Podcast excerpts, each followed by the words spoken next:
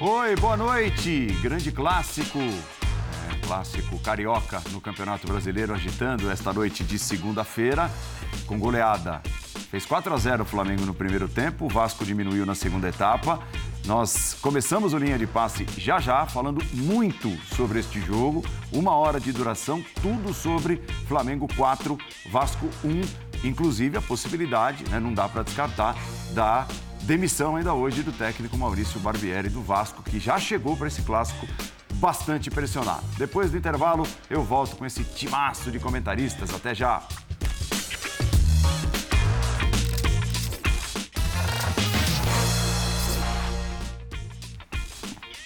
Chegamos, chegamos, linha de passe, tudo sobre quatro para o Flamengo, um para o Vasco, com a volta de Geode. Nosso húngaro Geode está de volta com Vitor Birner, com Paulo Calçade, com você, fã de esportes, pela nossa hashtag Linha de Passe. E aí são duas análises completamente distintas, né? É, que é o reflexo de onde estão os times na tabela de classificação. Flamengo, quinto colocado, ali a cinco pontos do líder Botafogo e o Vasco na penúltima posição na tabela de classificação. Flamengo com vários destaques, né, com os jogadores indo muito bem o Ayrton Lucas, Gerson, o Pulgar que meteu esse golaço aí, o Arrascaeta participativo toda a vida. É, os quatro gols no primeiro tempo do Flamengo, para você que está chegando agora, meio desavisado, o Flamengo fez 4 a 0 e no segundo tempo claramente deu aquela tirada de pé e o Vasco ainda conseguiu diminuir num pênalti batido pelo Jair. E a análise do Vasco é a mais catastrófica possível nesse momento. Pois é. Boa noite. Então, Paulo, você já que você não passou a palavra a ninguém, é o Jean. Bem-vindo de volta das suas outras férias, né? É, foram férias, foram férias. Boa noite, professor é Calçade. brincadeira, né? Você foi mal no palpite, aquele 3x0 que você deu pra... É. Não, ele acertou o vencedor, pelo menos. Isso é verdade, 3x0 pro Sevilha, você tem razão. É. É, boa noite aos fãs e às fãs do esporte. Então, eu, eu, eu não sei se as pessoas pensam como eu, mas não me surpreende o resultado.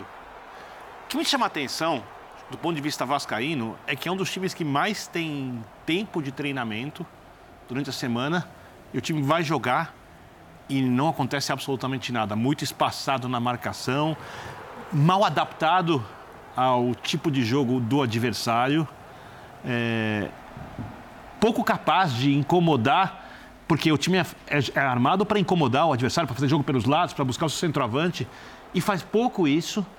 É, então, eu acho que o Vasco realmente tem um dilema ali. Eu não sei se é a questão de demitir ou não o treinador, isso é uma coisa que cabe a quem está ali avaliando o dia a dia. Mas até agora o time não evolui e acho que já teve algumas na temporada que ele conseguiu jogar melhor. Oscilar é normal, mas as oscilações do Vasco, esse Vasco na oscilação para baixo é muito grande. E, queira ou não, o Campeonato Brasileiro é difícil, ao contrário do estadual, não vai ter o jogo fácil para recuperar, né? as viagens são longas. E o período de treinamento que os outros times vão ter quando a gente tiver paralisação para a data FIFA pode ajudar os times a evoluírem, enquanto o Vasco tem recebido alguns períodos de treinamento num calendário destrutivo no mês. O do Vasco foi um pouco mais confortável que o dos outros, e contra o Flamengo o time não jogou nada. Já o Flamengo, ele teve hoje a cara do Sampaoli. Né? Não é o Flamengo dos sonhos do Sampaoli mas já é um Flamengo que você olha e você identifica o treinador, o que ele gosta.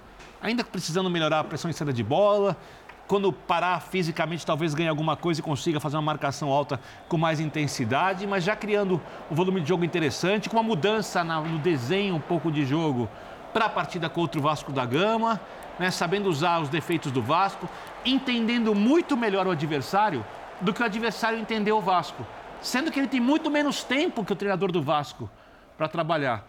Esse Flamengo, contra, que jogou contra o Vasco, ele é um Flamengo que pode almejar, conquistar coisas na temporada, ainda imaginando que ele tende a evoluir. Então eu acho que o final, é óbvio que no futebol brasileiro as coisas mudam rapidamente, mas para mim o Flamengo, se você pegar de quando o São Paulo chegou até agora, é um time em clara evolução e o Vasco é um time no máximo estagnado, o que é péssimo. É, eu, enfim, eu acho que, bom, primeiro que o placar diz tudo, né? O placar, ou se não diz tudo, diz muito sobre o que foi o jogo, sobre a superioridade do Flamengo em relação ao Vasco do ponto de vista técnico. Eu acho que num jogo como esse, né, em que você faz 4 a 0 no primeiro tempo, qualquer parâmetro que você queira pegar de posse de bola, de finalização e tal, vai ser completamente distorcido, porque é claro que o segundo tempo é completamente condicionado pelo placar do jogo. Uhum. É, então, eu acho que assim, é, é, o placar diz tudo sobre a diferença entre Flamengo e Vasco. Para mim, sobretudo do ponto de vista técnico ainda. E por que, que eu estou dizendo isso? Porque eu, eu nem vejo tanto desse eh, Flamengo do São Paulo nesse jogo, Birner. Para mim, o Flamengo que eu imagino como sendo o Flamengo do São Paulo é o Flamengo do primeiro jogo contra o Fluminense na Copa do Brasil. Do primeiro. Aquele foi um Flamengo de pressão, aquele foi um Flamengo marcando alto, roubando a bola, que não deixou o Fluminense jogar. O Fluminense não conseguiu jogar. Hoje o jogo começa até com o Vasco conseguindo um melhor, é. marcar lá na frente, conseguindo ficar com a bola surpreendentemente. É, mas aí acho que também tem a ver com uma questão técnica, não conseguindo produzir muito a partir daquela posse, daquela pressão. Aí, 15 minutos, mais ou menos, sai o primeiro gol do Flamengo. Em dois, em dois, três minutos, o Flamengo faz dois gols, e aí muito pela qualidade técnica dos seus jogadores. Eu acho que mais pela qualidade técnica do que pelo que o Flamengo vinha fazendo até então. O Vasco desmorona, desmorona, e aí você vê todas as deficiências do time do Vasco, é, deixando espaço para uma transição rápida do Flamengo. Isso é interessante ver, como o Flamengo tem feito muito isso em alguns momentos. Com o São Paulo mesmo, a gente sempre imagina o Flamengo como do São Paulo como sendo o time que não vai deixar o time adversário ter a bola, que vai marcar alto, que vai pressionar. Mas em vários momentos, já em jogos recentes, a gente viu o Flamengo explorando bem o espaço deixado pelo adversário. E hoje, o Vasco deixou muito esse espaço, em vários momentos, ainda no primeiro tempo.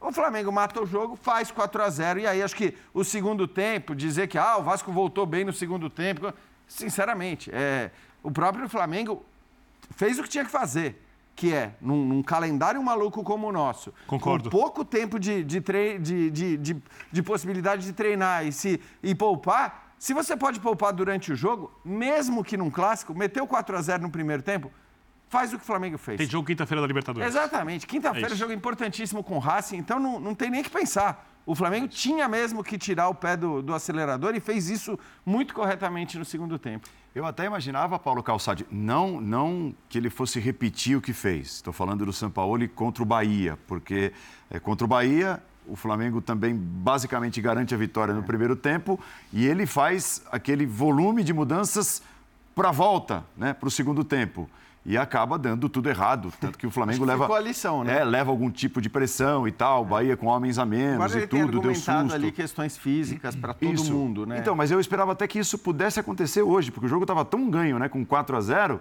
E aí, quando volta para o segundo tempo, ele volta exatamente com o mesmo, o mesmo time, time, Vai mexer lá no. Assim, é, no começo ainda do segundo tempo, mas em um homem, né? Que ele tira o Matheus França e bota o Vitor Hugo. E depois ele foi aos poucos fazendo as mexidas. Mas assim, é, concordo com o Jean o Vasco parece querer jogar o tempo todo, francamente, com o Flamengo. Apanhando de um, de dois, é de um para dois quase não deu tempo. Mas depois de três, de quatro, e assim, jogando o tempo todo querendo atacar o Flamengo. É. E o Maurício Barbieri, quando chega ao estádio, naquela entrevista pré-jogo, ele diz: Eu vou tentar propor o jogo aqui. Mas parece que ele não teve a ideia ou não teve como mudar né, esse rumo depois de levar, por exemplo, o 2 a 0 para ir vivo para o é. vestiário. O Flamengo jogo que marcou muito bem o Fluminense, que é muito mais difícil de ser marcado do que o Vasco. Exato, e ele o tempo todo ele ali, no, no franco, no mano a mano com o Flamengo, Calçade. Olá, boa noite. É, ele quer fazer um jogo que ele não é capaz de fazer. É, e aí fica difícil, né? Porque não, é muito difícil para o Vasco fazer um jogo desse.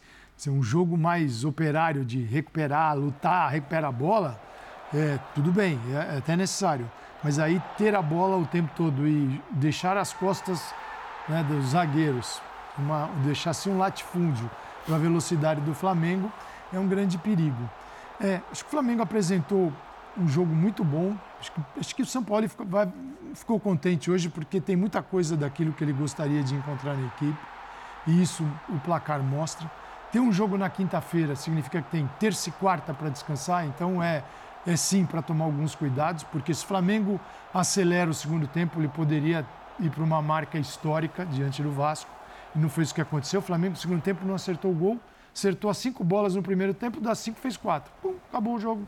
Né? E aí também mudar logo na, no intervalo é um clássico. Né? É melhor esperar ver como que vem pelo outro lado. Mas eu acho que o Flamengo conseguiu exibir sua diferença técnica dentro de uma, uma equipe que, quando toma o primeiro gol, ela desmonta, desmonta. desaba. Então, vira um amontoado. E lá na defesa, você vê, o Flamengo vai ganhar todos os embates individuais, esse é um deles. Tudo que é mano a mano é do Flamengo, com qualidade técnica, com velocidade, com força. Quer dizer, o Flamengo ganhou em todos os sentidos esses embates. E, a, e aí ele foi fazendo gol dessa forma, com grande jogo de Arrascaeta, grande jogo de Gerson e um jogo enorme do Pulgar. Enorme, porque ele sustenta tudo isso. Um jogador que estava lá esquecido, parecia que não sabia jogar futebol, porque ninguém usava. E de repente, você, olha o que é a diferença de um treinador para o outro. O Pulgar do Vitor Pereira é o, se, era o oitavo reserva. Se, se pudesse ir para outro clube, melhor. O Pulgar do, do São Paulo. É, o é, um, é um jogador imprescindível. Exatamente. É, ele, sem a bola, ele entra entre os zagueiros, ele faz um terceiro. Com a bo bola do Flamengo, ele já sai, já vai para o meio de campo e ainda fez um gol, porque ele se adianta, ele não fica ali como terceiro o tempo todo. Ele, com a bola, ele é um jogador de meio de campo. E isso funcionou muito bem. Então, o Flamengo foi espetacular. O Vasco tentou um jogo que ele não é, não é do tamanho dele ainda. Porque o Flamengo hoje estava, se fosse um Flamengo em crise, eu acho que poderia até, mas o Flamengo não estava. O Flamengo é, superou o Fluminense recentemente, o Flamengo... São oito jogos sem perder. Vem, vem para cima do Vasco, são dois clássicos. Vem de um bom jogo. O Vasco oito sem ganhar. Com, com resultados importantes. É, foi muito bem. Eu acho que o Flamengo... E pode ser, eu acho que tem o desenho do time é um desenho de futuro. Uhum. Pode ser com três zagueiros, pode ser o Pulgar entrando, mas é, tem quase que a maioria dos jogadores que a gente vai encontrar nos principais Rascaeta jogos. Rascaeta muito solto, Ó, um só centroavante. Deixa eu chamar aqui o Sampaoli, está falando. Boa, Rascaeta jogando um pouco mais pela direita. É, aliás, que partida ele Vamos fez. Lá. Jorge Sampaoli, no linha de passe. Sí, es lo que me, me, me deja muy feliz porque porque en un clásico como en este eh, es importante la contundencia. Otimi eh, sigue, eh, tiene que mejorar mucho en el juego, en la distancia del juego, eh, porque eh, Vasco presionó muy bien eh, en el desarrollo del juego, mas encontramos mucha entrelínea, mucha eliminación desde el pase y eso generó mucho ataque a la línea de 5 directamente en el primer tiempo y que generó esa diferencia abultada en un juego que acabó en el primer tiempo. Segundo tiempo, Otimi bajó un poco eh, y al final terminó haciendo lo mismo que en el primer tiempo, pero es más, eh, yo, pienso que Otimi tiene que evoluir más en la cantidad de pase y en la, precisión que falaba você. Jorge, boa noite. Marcelinho já TV Globo. É, a gente pode falar que agora você vai ter o primeiro momento de calmaria no Flamengo, depois dessa sequência, e aproveito para te perguntar o quão importante ainda tem o jogo do Racing pela frente para concretizar esse bom momento do Flamengo.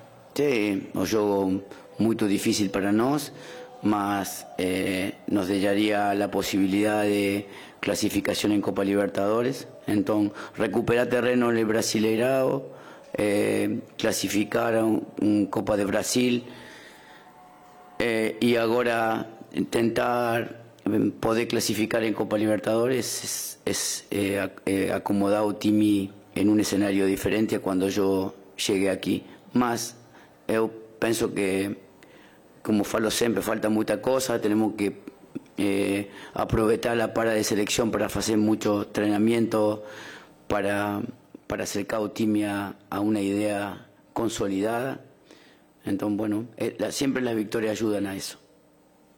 São Paulo, Raiza Simplício aqui da Gol Brasil. É, boa noite, parabéns pela vitória. Eu queria que você falasse sobre dois jogadores específicos. Um é o Ayrton Lucas, né, que vem é, jogando muito bem nessa temporada com o Flamengo. Desde o trabalho do Vitor Pereira, ele era um grande destaque. E você tem dado a ele muitos jogos, até pela questão que o Felipe Luiz teve um problema físico esse ano, etc. E, e, o Ayrton pegou essa sequência. Queria que você falasse sobre isso, sobre a importância do Ayrton Lucas hoje para o teu jogo. E queria te perguntar também como é que está o processo do Bruno Henrique. Hoje a torcida na arquibancada pediu a entrada do Bruno Henrique, mas é, ele acabou não entrando no jogo. Eu queria entender como é que está esse processo de volta dele. É, com respeito a, a Ayrton, ele é um de los mejores jugadores hoy de Otimi en su rendimiento. Eh, y bueno, eh, eh, que él es, un jugador muy joven que tiene un gran futuro, no solamente en, Flamengo, sino también en la selección brasilera. Entonces, y espero que su crecimiento siga como está ahora. Con respecto a Bruno, está voltando recién de, de una de una recidiva, eh, entonces su proceso de preparación ainda está longe de, de su realidad, entonces esperamos que, que con el tiempo podamos reencontrar a esse jogador que foi muito importante para o clube. Boa noite, São Paulo. Aqui Cidão Marinho da Litoral News. Lá no início do seu trabalho, você afirmou uma vez aqui na coletiva que queria fazer do Flamengo uma equipe imbatível. Você já está mais perto de alcançar essa equipe que se torna imbatível, que entra em campo e o adversário treme. E esse primeiro tempo de hoje é algo com que é parecido com aquilo que você pensa para sua equipe? Eu, eu penso que o primeiro tempo tu eh, teve eh, muita contundência. Eh, eh, o, o, time tuvo outro primeiro tempo a lo melhor de más dominio do jogo, de más control do jogo. Hoy era peligroso en algún momento jugar o juego de ida y vuelta con Vasco, pero Timi lo propuso y, ganó en esa disputa. Yo, no, pienso que es complicado eso de cara al futuro. Eh, y bueno, eh, que Otimi gane, que haga cuatro goles en un clásico en un primer tiempo, fala de la, la cualidad también de futbolistas que, que quando tienen tempo dentro del campo generam muita coisa. Sampaoli, boa noite, parabéns pela vitória. A gente percebe que você procura dar oportunidades, procura dar força para o Everton Cebolinha. O que está faltando para ele voltar a apresentar aquele futebol que a gente observou, por exemplo, que ele apresentava no Grêmio, antes de se transferir para o futebol europeu? É, hoje, para um jogador, é muito importante a confiança. Eh, Flamengo es un club que, que pide o tiempo todo, eh, inmediatez, rendimiento. Hay, hay, jugadores que tienen mucha capacidad, que, pero que su, a veces su cabeza genera mucha presión sobre esa presión popular y genera merma de rendimiento. Yo, yo pienso que se volvía un jugador que que tiene mucha cualidad, que tiene que dar mucho más de lo que hay, que lo que da hoy, hoy más eh, é minha, minha responsabilidade que isso suceda. Oi, São Paulo, tudo bem? David Sharp do Antenados da Jogada, parabéns pela vitória. Queria te perguntar sobre Pedro e Gabi, porque o Gabi jogou na última partida e o Pedro não entrou, ficou no banco e não entrou. Hoje o Gabi não foi nem para o banco e o Pedro foi titular. E muita gente fala que o Pedro, no seu esquema de jogo posicional, não tem muita oportunidade de jogar, fica meio desconexo. E hoje ele fez um gol, mas ele participou pouco do jogo, estou aqui com os números, é, deu 21 passes, acertou 19 e deu 35 toques na bola apenas. Eu queria que você comentasse sobre isso, até porque muita gente vem criticando o Pedro, que ele está muito paradão. E no segundo tempo, eu imagino, vi que ele se movimentou um pouco mais. Então, comentar um pouco sobre o Pedro e sobre esse esquema Pedro e, e Gabi, ou Gabi. Ah, son dos, dos centrodelanteros diferentes. Uno un, delantero más de área eh, eh, que, y Gaby es un, jugador que sale a jugar. Entonces son diferentes. Mas yo considero que Pedro tiene eh, mucha capacidad de cara al gol, mucha. Entonces tiene que comprender el circuito de juego de esta nueva idea. O sea, tienen que acercarse mucho más a la idea de, este circuito que va a favorecer su capacidad goleadora. En cuanto a Gaby, es un jugador que, que ten, eh, mm, es históricamente Gaby es un extremo que se, se convirtió en nueve, entonces sabe mucho para, para jugar, eh, parte de, una, de, un, de un lugar diferente. Entonces comparar es difícil. Lo que o, o Tempo dirá es qué jugador, si pueden jugar juntos o, qué, o cuáles de los dos pueden ser mejor para el time. São Paulo, boa noite, parabéns por essa grande vitória. Bruno Castanha. Eu queria saber de você, assim como o Fluminense, hoje também o Flamengo teve vários momentos né, que encontrou transições, atacando a profundidade, como você falou na última coletiva. Quero saber de você, é uma nova forma do Flamengo jogar? É característica desses últimos jogos que pediu isso? Queria que você falasse um pouquinho isso pra gente. Obrigado.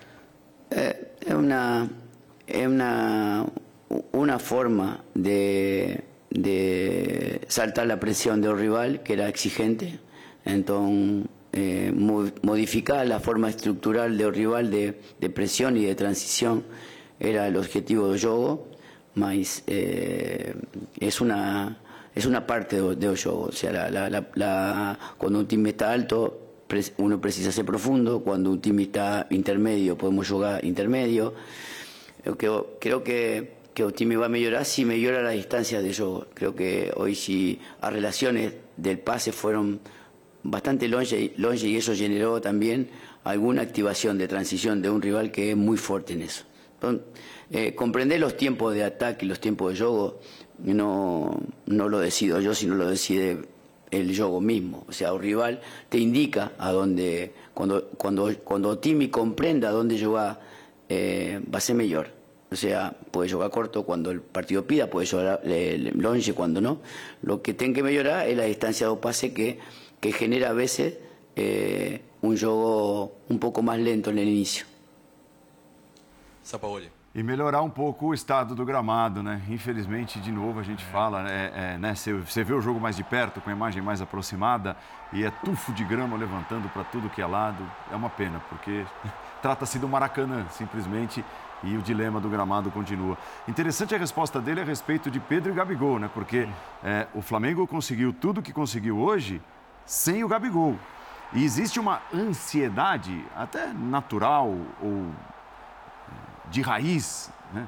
da imprensa mesmo, de quem conversa sobre futebol, de quem leva o futebol à televisão, ao rádio, enfim, para que, né, como é que esses dois estarão juntos no time titular? Como é que o Sampaoli vai escalar os dois juntos no time titular? E ele foi ali muito simples né, para dizer, são jogadores de características diferentes, às vezes o jogo pede um, às vezes o jogo pede outro. Hoje o Gabigol não fez falta, com tudo que representa para o Flamengo, o Gabigol não fez falta nenhuma. E não que o Pedro tenha sido assim um destaque daqueles, não esteve na lista dos principais do Flamengo, mas o time deslanchou.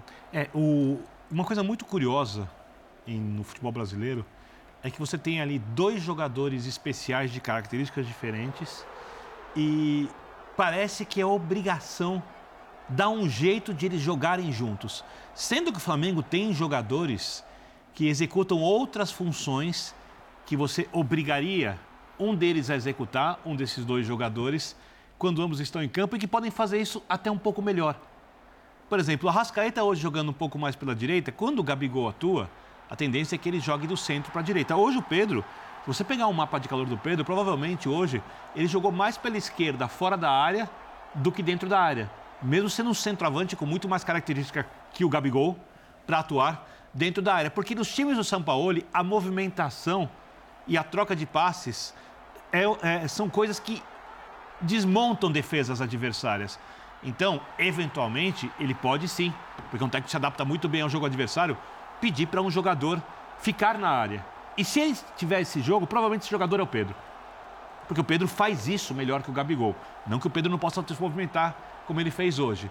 Mas eu enxergo o Gabigol como um jogador com mais características para jogar no time do Sampaoli. E é essencial que o torcedor do Flamengo, acho que perceba alguma coisa. O Flamengo do Dorival foi um Flamengo montado emergencial, emergencialmente, que o Dorival conseguiu resolver 500 problemas da equipe jogando com esses dois centroavantes, adaptando a posição de jogadores, né? Everton Ribeiro um pouquinho mais recuado, conseguiu resolver ali um monte de dilemas, o Rodinei cresceu, o time ganhou a Copa do Brasil, ganhou a Copa Libertadores, mas chegou no final da temporada marcando, e marcação essencial no futebol, pior do que marca esse time do São Paulo nos últimos dois jogos. Porque o time com um dos jogadores só e ainda com bastante característica de construção, como o técnico disse, sem estar pronto, porque os jogadores ainda não entendem tudo o que ele quer, e ele já falou do período de treinamentos que haverá na paralisação para a realização dos jogos de seleções. É, sem entender tudo, o Flamengo já é um time muito perigoso com a bola. Já é um time que não precisa tanto de bola para conseguir achar o gol, porque recuperou confiança, porque as características dos jogadores são respeitadas, porque o Gerson entende o tipo de jogo que ele quer, porque quando perde a bola tem mais cobertura, mais marcação, porque não tem tomado o primeiro gol do jogo, que é uma coisa que dificulta para um time que tem crise de confiança, que perdeu todos os campeonatos. Ou seja, essa reconstrução é muito positiva. Se vão entender que muitas vezes os dois jogadores com mais características goleadoras, Pedro e Gabigol, não vão atuar juntos, eu não sei. Eu acho bom que entendam. Às vezes eles podem jogar juntos, mas isso não é uma necessidade e não é uma obrigação de qualquer técnico fazer. E o São Paulo dizendo, ele, e ele, ele diz sempre isso, né? Que existem ainda lacunas. Uhum. Né? Isso. Para o Flamengo ideal, que ele considera Sim. o ideal para ele, né? Para o jeito dele jogar. E, e, não escondeu que vai usar esse período de data FIFA, né? Com a paralisação do futebol nacional para poder trabalhar, treinar os caras. É. Para quem ele... conhece, para quem trabalha só bem, uma... esse período é do sonho. Lembrando né? que o Flamengo está três pontos atrás do Palmeiras só. É, ele, ele tem uma é... briga ali. É, e, é. e, o Flamengo tem muita e margem de evolução quando a gente olha o elenco. Isso. Só lembrando que esse período, todo mundo deve dar folga para os jogadores nos, nos, primeiros dias desse período. Então, não são dez dias, porque é o seguinte, os jogadores do Flamengo até reclamaram. Depois de 29 dias, eles tiveram um dia de folga. É, esse, esse descanso é super importante para você poder. Você não vai. Você, você precisa estar com a cabeça boa também para poder aproveitar esse período parado e treinar. Você pega os jogadores, você tira a folga deles e aí bota treinamento. Quando todo mundo está precisando se recuperar e respirar um pouco, também não é o caminho. Então é um período que a gente sempre comemora como período de treinamentos, mas no ritmo que vai o futebol brasileiro, dos últimos três meses, jogando oito, nove partidas por mês, você precisa é deixar baixar um pouquinho. Pelo menos uns três dias, dependendo do dia que jogar no final de semana, podem ser até quatro, para poder voltar e aí você dá um treinamento com uma intensidade boa, porque os caras voltam descansados. É, é muito fácil, né? Você, eu sei que o torcedor bate o olho na escalação aqui, fala onde põe o Gabigol? Ele vai direto no Matheus França, põe o Gabigol aqui. Sim, e ignorando completamente funções, função, o que é a função que cada um faz no campo, característica, é, característica de, jogo. de jogo. É muito fácil só acomodar. E assim, eles vão jogar e vão decidir. Não é assim que funciona. Dependendo de, do adversário, pode até ser. Tem que ter um arranjo muito bem feito. Porque aí você mexe no Thiago, você mexe um pouquinho no Gerson. Se você coloca simplesmente o Gabigol com o Pedro, com a Rascaeta e o Gerson e os laterais passando, porque o, São Paulo precisa da beirada forte, qualquer time. O Ayrton, tá aí, o Ayrton Lucas mostrou isso muito claramente hoje. Então é, é necessário um equilíbrio para o lateral subir. E isso o Pulgar tem feito muito bem, com o Thiago Maia. O Wesley na direita, hoje tinha o Matheus, então ficou um pouquinho diferente o lado direito simplesmente pôr o Gabigol ali, você vai redefinir uma série de funções. Nem sempre é de um único Sim. jogador, é de todos os jogadores do se time. Se obriga a jogar o Arrascaeta é. um pouco mais para o centro e para a esquerda, se obriga o Gerson a jogar um pouco mais atrás, se obriga o Thiago Maia a voltar, talvez você tire o pulgar, você mexe em tudo. toda a ideia de jogo. Em tudo, inclusive nos três zagueiros, que acho que ainda ele vai usar muito. É, para alguns jogos é possível ter os três zagueiros e o pulgar, porque você libera os outros para jogar. Então é preciso ter um pouquinho de calma e entender que talvez o torcedor veja mais um ou outro no banco. É duro administrar isso, mas o resultado fala mais alto. Duro é perder jogos. Se o treinador tiver o resultado a favor dele, se, você pode, pode vir reclamação de qualquer lugar, mas está ganhando. Perder jogos para elencos piores. Isso, é, isso é o pior. Você, você pode perder com os dois também. Sim. Né?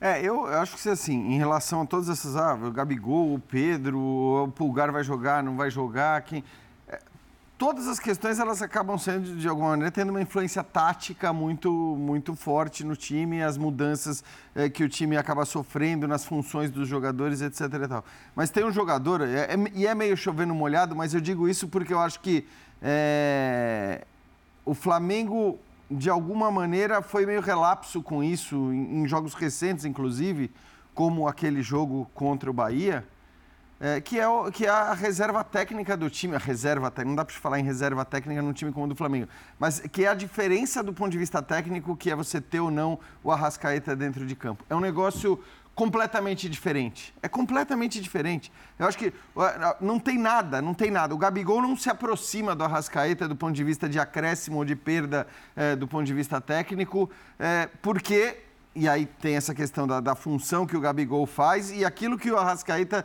significa estando dentro de campo, mesmo quando ele não acerta as, as bolas.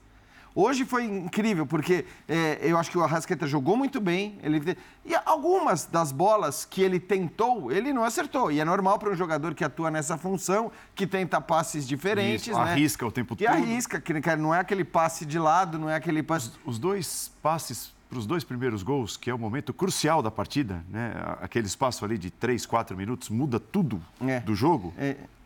As duas assistências foram dele. Foram dele, é, Uma exato. deixada para o Pulgar, que teve o mérito maior no gol do Pulgar foi do Pulgar, e depois o cruzamento, então, é, onde ele bota o que eu digo fazer o segundo. É que muitas vezes, Paulo, assim, ah, muitas vezes já aconteceu nessa temporada, e é por isso que o Flamengo está tão perto da liderança, no fim está cinco pontos do líder do campeonato. É, aconteceu já do Flamengo vencer muito mais na qualidade técnica do que na, no volume de jogo, na questão tática ou no trabalho do treinador. Já aconteceu bastante nesse campeonato e muitas das vezes por causa do Arrascaeta. É o cara que muitas vezes faz o Flamengo ou ganhar o jogo ou muda o jogo, como foi o caso hoje. É, porque é isso, a gente tinha ali 10, 12 minutos de um Vasco tentando jogar, mas sem conseguir, aí acho que aí também por falta de qualidade técnica.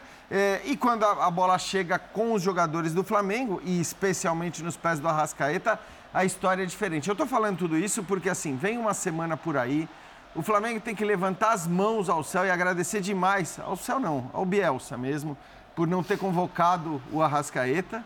Não sei exatamente, não vi a justificativa. Ele deu uma entrevista que ele está convocando muitos jogadores que ele não conhece para conhecê-los. Porque ele já conhece para conhecê-los. É, é, porque acho que assim, ninguém consegue imaginar... A seleção uruguaia, só para quem não está é, Isso. Ninguém consegue imaginar hoje a seleção uruguaia sem o Arrascaeta, que na hora que a seleção uruguaia é, é, traz um técnico para fazer o time jogar não vai ser o Arrascaeta que vai ficar de fora. Então, o Flamengo tem agora a oportunidade de ter o Arrascaeta, inclusive, parado, seja para descansar, seja para treinar, seja para se aprimorar fisicamente, para ter esse cara no ponto de bala ali no, no, no, máximo de tempo possível na temporada, porque esse cara faz toda a diferença do mundo. Então, se for para dosar, se for para deixá-lo uma semana parado, se for para descansar dois, três dias e fazer trabalho físico, se for para ter, não sei, mas assim, esse cara precisa de uma atenção especial. Eu falo, o Flamengo para mim foi relapso naquele jogo contra o Bahia, quando ele fica os 90 minutos, sendo que era o primeiro jogo de titular dele, como titular dele, depois de tanto tempo afastado, e de fato ele tem no final do, do, do, do jogo, inclusive, tem ali um probleminha muscular, uhum. é, e, e, depois acaba, inclusive, se machucando de novo, né? Nada muito sério, mas ficando de fora por mais uma partida. Então, assim, é, é muito importante. Esse cara, ele, ele muda completamente o, a capacidade do Flamengo e a capacidade de resolver jogos, mesmo em jogos em que o Flamengo eventualmente esteja abaixo da sua média de atuação. Você tem, a gente falou de Arrascaeta, de Gerson, de Pulgar, de, você está falando do meio de campo. é o meio de campo. E o meio de campo hoje também tem mais gente, porque desse, quando fica com laterais projetados, você tem o Ayrton Lucas passando ali o tempo todo, mas é um trio que ainda tem o Thiago Maia, o Thiago pode ainda evoluir um pouquinho em relação aos outros, mas são três jogadores do setor com atuações brilhantes, cada um na sua.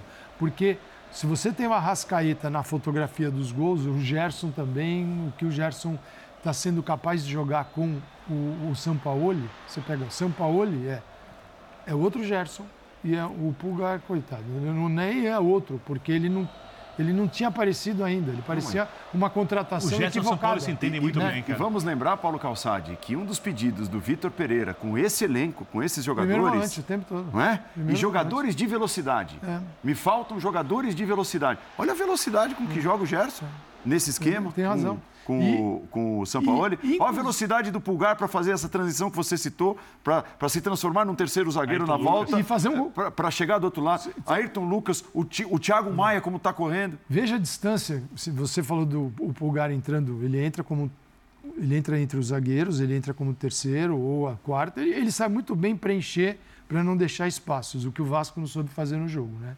Tanto que o, o Gerson entra sozinho, todo mundo olhando para cima. É, então o espaço que o Pulgar é capaz de preencher no time. E era um jogador descartado, nunca foi utilizado, não foi visto. Né? Aí vem um treinador e muda o jogo dele, muda. É um negócio é, é história. Isso não quer dizer é, não deu certo o Vitor Pereira no Flamengo. Isso é fato. Isso não quer dizer que ele seja um péssimo treinador. né? Como o São Paulo também não deu. São Paulo e o Sevilha foi campeão da Liga Europa e o São Paulo deixou o Sevilha na zona do rebaixamento.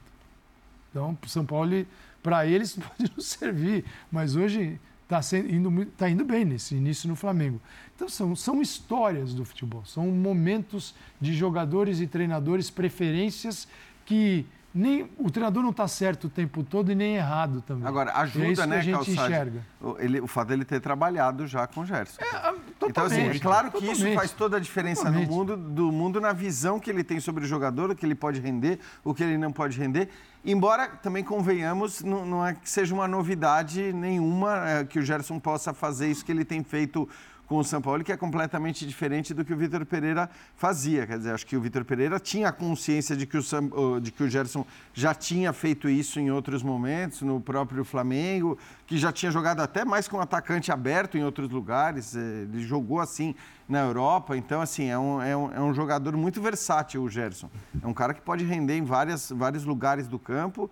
E não quer dizer também que ele não possa jogar da maneira como o Vitor Pereira queria que ele jogasse, mas isso tem a ver com, com o Minha- contexto todo, ainda mais nessa posição. E não funcionava. Minha Que não preocupação funcionava, hoje, exato. em relação, não é só o Flamengo, não é todos os times. Mas não, a gente está falando do Flamengo agora. É, sempre foi um drama para o Flamengo jogar sem a bola. Quer dizer, quando perde a bola lá na frente, você olhava isso com o Renato Gaúcho, com o Rogério, com todo mundo, era, era, uma, era um tempo. Eles levavam o Flamengo, que, que ao invés de tentar recuperar lá, ele preferia correr todo mundo para trás. E aí o time ia ficando, deixando soldados pelo caminho, né? Porque um ia ficando. E hoje assim, tem retornos do Gerson com muita velocidade, com muita vontade. Nossa, e volta roubando bola. E é assim que tem que Atacando por trás, Se- né? Isso, é, Dando isso, é- bote. isso não é, ah, é assim que gosta de jogar o São Paulo. Assim deveria jogar todo treinador, né? não é só o São Paulo. Mas ele tem conseguido fazer isso no time. Só que a gente olha para o futebol brasileiro, essa rodada foi especial nisso, do Campeonato Brasileiro. Uma queda de rendimento do ponto de vista físico, de todo mundo. Ainda vem para aqueles que jogaram Libertadores, então, é, e Copa do Brasil. Isso. Então isso dá uma. você- às vezes a gente. Você tem que analisar, ou critica, ou tentar encontrar uma saída, mas é muito difícil em relação ao que a gente está passando. Porque depois de três meses jogando oito ou nove partidas por mês, para a maioria, não para o Vasco, é, isso tem um peso. Vamos ver, na quinta-feira, a gente está falando de quatro. Hoje foi excelente. O que, que seria o ideal do Flamengo? Transferir este futebol para quinta-feira. Contra o Racing. Vamos, a gente tem que esperar para ver se consegue. Ao vivo e com exclusividade aqui na ESPN, às nove da noite, Flamengo e Racing Maracanã, nesta quinta-feira. Bom, torcedor do Vasco, por outro lado, muito, muito preocupado e bravo, lógico, na volta do time para o segundo tempo. O Maracanã fala.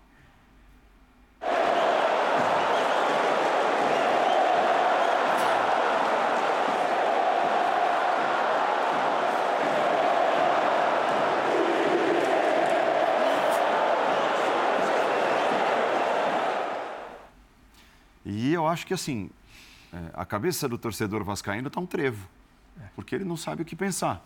Ele pensa para onde correr.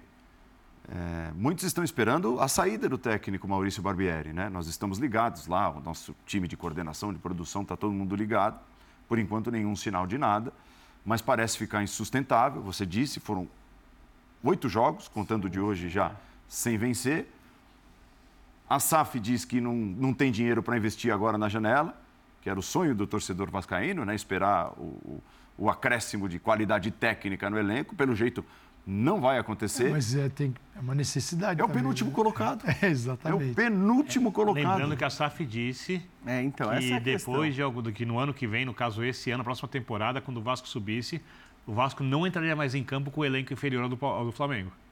Isso foi falar. Então, é, eu acho que essa é a E é questão. muito inferior. A, a decepção ou a irritação do torcedor, e é normal que ela aconteça com o Barbieri também, enfim, por todos os problemas que a gente viu hoje também, né, no, no- do ponto de vista de recomposição defensiva, até mesmo de estratégia de como jogar contra um adversário tão forte como, como o Flamengo, tudo isso é compreensível.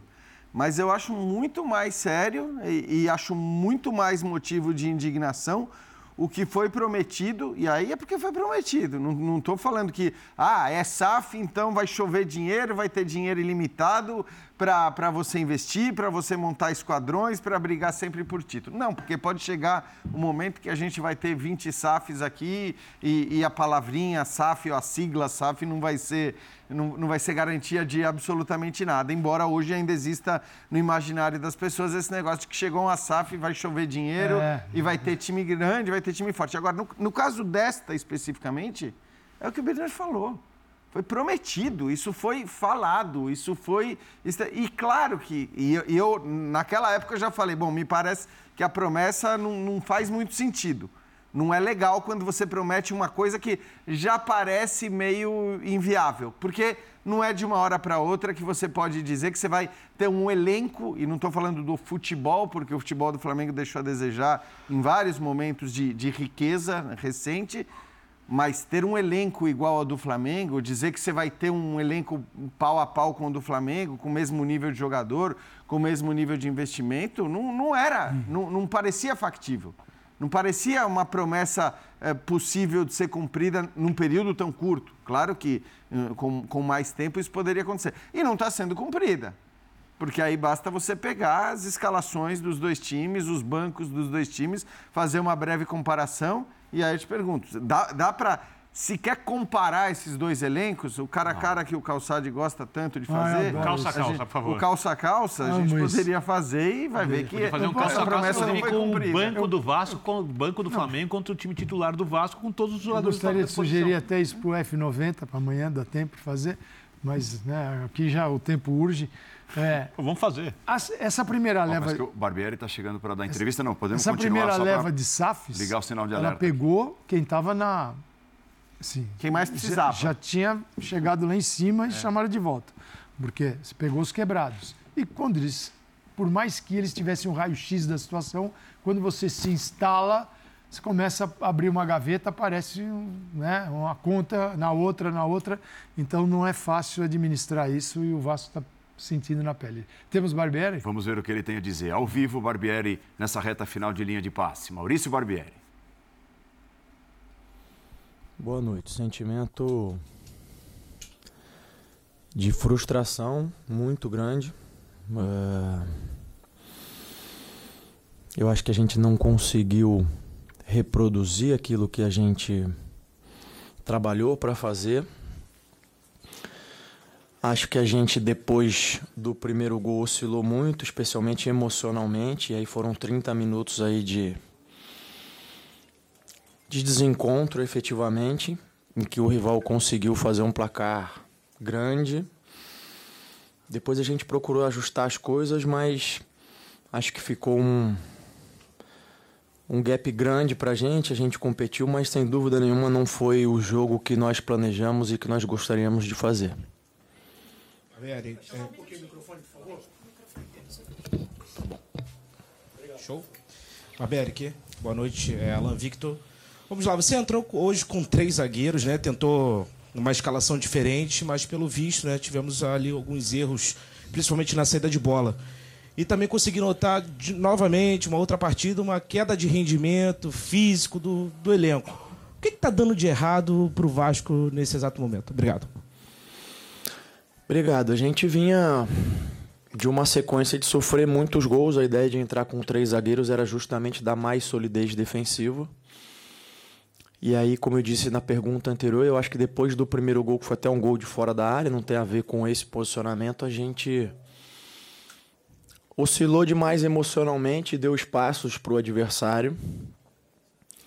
e a gente não conseguiu encaixar o nosso jogo. Acho que é isso. Uh, não senti que a equipe fisicamente tenha baixado o ritmo. Acho que no segundo tempo, dentro daquilo que poderia ser feito, a gente tentou igualar, tentou equilibrar, tentou criar oportunidades.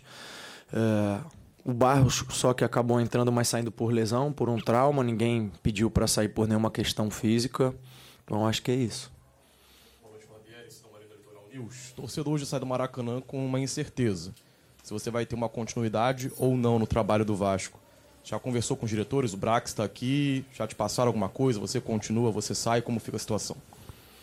Não, não tive nenhuma conversa nesse sentido. Uh, tenho convicção de que a equipe está oscilando muito mais do que nós esperávamos nesse início. A gente tem tido dificuldades maiores do que aquelas que a gente imaginava que poderia ter mas continuo com a convicção de que a gente vai buscar soluções de que a gente vai reverter esse quadro. É, talvez o Vasco tenha o, o, calendário dos sonhos para um treinador, né? Com tempo para trabalhar, enfim. Por que, que, a torcida fica com essa sensação de que por mais que o time fique treinando uma semana, enfim, enxergue pouca evolução no campo, assim, e nos resultados de cada. Se você falar, enfim, de desempenho e resultado, mas enfim, pelo menos no resultado, pelo menos a evolução não tem sido tão grande. Obrigado. Olha, eu entendo, eu acho que a gente está num processo, durante a semana a gente tem buscado fazer isso, buscado identificar quais são os pontos que a gente tem que melhorar e quais são uh, as situações que a gente tem que desenvolver. Hoje, como foi citado, entrei com uma outra formação, com outros jogadores, tentando ter uma nova perspectiva. E tem coisas que você, ou muitas coisas que você aplica durante a semana, mas o teste final é o jogo, é onde você vai ter a resposta. E a partir dessas respostas você vai mantendo convicção naquilo que você planejou, vai encontrando novas soluções. É o que a gente tem feito. Uh, eu entendo a questão do tempo de treino, mas ela é um fator dentre vários fatores né, que contribuem para isso. Uh, mas eu acho que hoje não é um momento nem de explicar isso.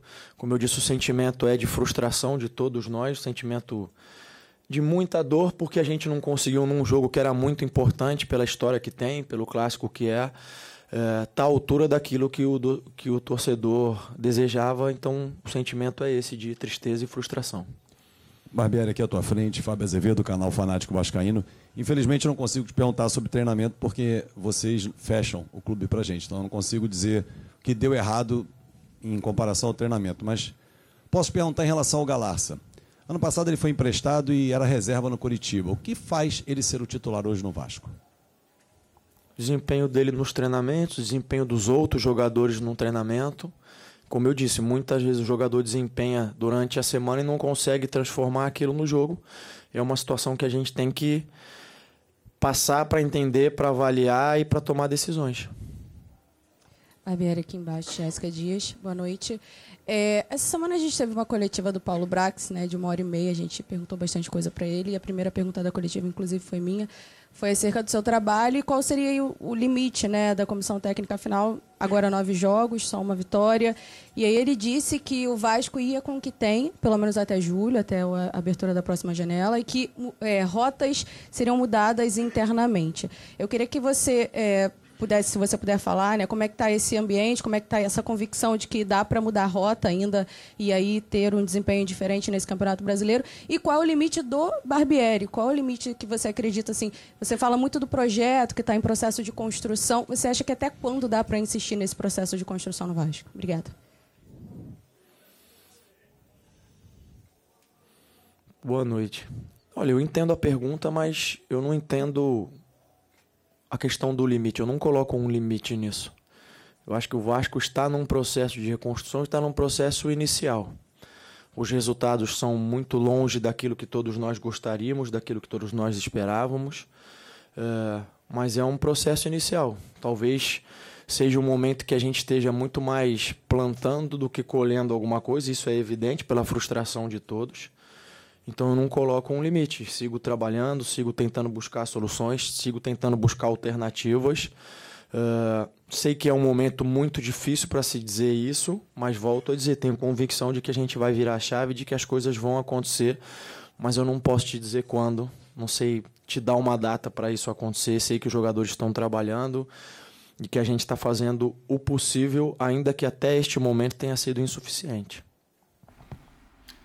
Muito bem, então Maurício Barbieri ao vivo, é, pressão para cima dele não falta. Só lembrando que daqui a pouco tem o resenha da rodada, né? a nossa programação ao vivo vai continuar falando muito sobre o tema, muito sobre o clássico, os dois lados, né? O vitorioso do Flamengo, o perdedor do Vasco nessa noite de segunda-feira. É, eu só assim, eu gostaria de tê-lo ouvido falar um pouco mais sobre futebol, né? E quando foi perguntado ali, ele falou: não, não, assim, o negócio é manter as convicções e tal. E hoje me parece que, que questão, o principal né? erro dele foi querer Isso. manter uma convicção Concordo. de algo que estava absolutamente dando errado para o time dele. É, porque pelo menos para nós aqui, nós podemos estar errados, acho que o Jean concorda, o Calçado falou claramente isso, eu concordo, você também. A ideia de jogo dele foi equivocada. A maneira como ele quis encarar um time tecnicamente superior que marcou muito bem um adversário melhor que o Vasco da Gama no clássico recente, foi algo que facilitou. Ele não deveria ter brigado, ele deveria ter oferecido a bola ao Flamengo, jogado uma partida de um jeito um pouco mais conservador, porque o momento exige isso. Sabe aquilo que se dizia antigamente? Acho que, acho que diminuiu um pouco, do Fernando Diniz, que era uma utopia, que era muito idealista, a tentativa de sair jogando sempre, Jogava jogo sempre, sempre ofensivo. Eu acho que isso se enquadra um pouco mais, eu não estou falando no Barbieri sempre, no momento do Barbieri e do Vasco. Porque eles não são condizentes. O Flamengo, que é um time tecnicamente muito melhor que o Vasco, individualmente, a gente falou sobre o elenco aqui, quando precisou abrir uma mão de posse de bola contra um time que está melhor, ele abriu mão de posse de bola e do time que tecnicamente, Fluminense, exato, exato. nem é melhor que ele, Flamengo. Exatamente. Porque futebol é, acima de tudo, a capacidade de adaptação que você tem ao adversário. É como tornar o jogo desconfortável para o rival. Como usar defeitos do rival e como minimizar os seus defeitos. E eu acho que o Barbieri insiste, a impressão que eu tenho, também não vejo treino, numa construção como se ela fosse um caminho que não tem curvas como se fosse um caminho reto. Esse caminho tem curvas, ele precisa saber fazê-las. Precisa combinar com os adversários. É né? isso. É, eu acho que assim, a situação. A gente usa muito o termo situação insustentável no Brasil para quando a pressão da torcida é muito grande. E a pressão da torcida ela fica grande e rápida. Mas, mas eu acho que nesse caso do Barbieri o trabalho tá ruim. Não, eu acho também. Eu acho também. Eu, eu, o meu único ponto é. É, assim, a, a pressão ela é, ela é justa, as cobranças são justas. A gente já falou muito do jogo de hoje. Tá difícil de, de justificar mesmo né, o que ele está fazendo. E se ele não explica, e se ele não, não, não diz quais são as ideias, quais são os planos, se ele não fala do jogo, como você disse, é, acho que qualquer capacidade de convencimento, ainda que de uma parcela pequena da torcida do Vasco, talvez esteja suscetível a mudar de ideia. Acho que essa parcela é pequena. Em geral é assim, de maneira geral, em qualquer clube é, acaba, nem, né, acaba nem podendo acontecer. Dizer, ninguém vai mudar de ideia com, depois de uma entrevista em que ele praticamente não explica nada. É, tudo bem que boa parte das perguntas não foram relativas ao jogo, é, algumas relativas à escolha de peças e tal, mas de qualquer maneira eu acho que é, é, é, essa, essa possibilidade de permanência dele hoje passa muito mais e aí, claro que o exemplo é positivo, mas não quer dizer que no caso do Vasco seria, passa muito mais por aquilo que manteve o Luiz Castro no, no Botafogo, que é o fato de você ter gestores que, repito, para mim, fizeram promessas inviáveis no começo da temporada e tudo mais, mas que é o fato de você ter gestores de fora que não estão tão adaptados a essa cultura do futebol brasileiro, que é torcedor pediu mudança, demite e traz um outro técnico. Luiz Castro, que ano passado, depois de tomar um vareio do Palmeiras, tentar jogar com a bola, foi enfrentar o São Paulo, fechou a casinha e ganhou o jogo. Ah, aliás, Abriu mão da convicção. E, e outra, é bom que se diga, Luiz Castro que sempre, a mim pelo menos, sempre me passou toda a impressão de ser um técnico completamente capaz por aquilo que ele dizia nas entrevistas, por aquilo que ele explicava. Isso. E estou falando mesmo do momento em que ele foi eliminado. Fechou a casinha, um termo que eu aprendi com o professor Calçado. Carioca. Tá? Ah, se perdeu é. comigo. Fechou a casinha, pisou na área, Estacionou, virou a chave, virou estacionou o ônibus. Ó, vamos, vamos virar a chave então para o nosso intervalo e voltaremos já já. Estacionar o ônibus.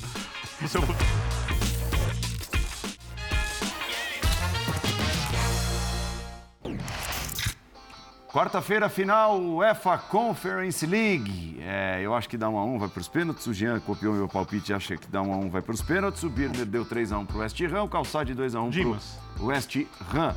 Certo? Quarta-feira, então, ao vivo na tela da ESPN e do Star Já Plus. foi mais comedido, Jean Odd, nesse. Foi. nesse Canalhas.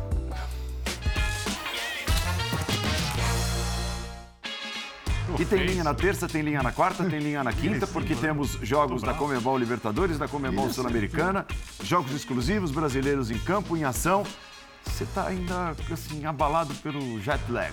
Um jet lag. Pô, mas ah, amanhã estarei... Deu uma caída. Não, que Foi isso. tipo o Flamengo do primeiro para o segundo tempo. Eu- Só no intervalo aqui, é. A partir do, do minuto 30 do programa, você... intervalo. Eu, eu olhei aqui por instantes e vi o José Mourinho sentado aí. É, Mou que fica, hein? Ma- Manda ver, Vitor Birner. O que, que você tem a dizer? Pro Que jet lag é problema de rico. Saúde e paz a todos. Falou o cara que Falou o cara de Higienópolis. Higienópolis, passou. É Quer trazer brincadeira, os é condomínios? Paris. Quer trazer os O cara de condomínios? Higienópolis passou três condomínios? meses em Paris.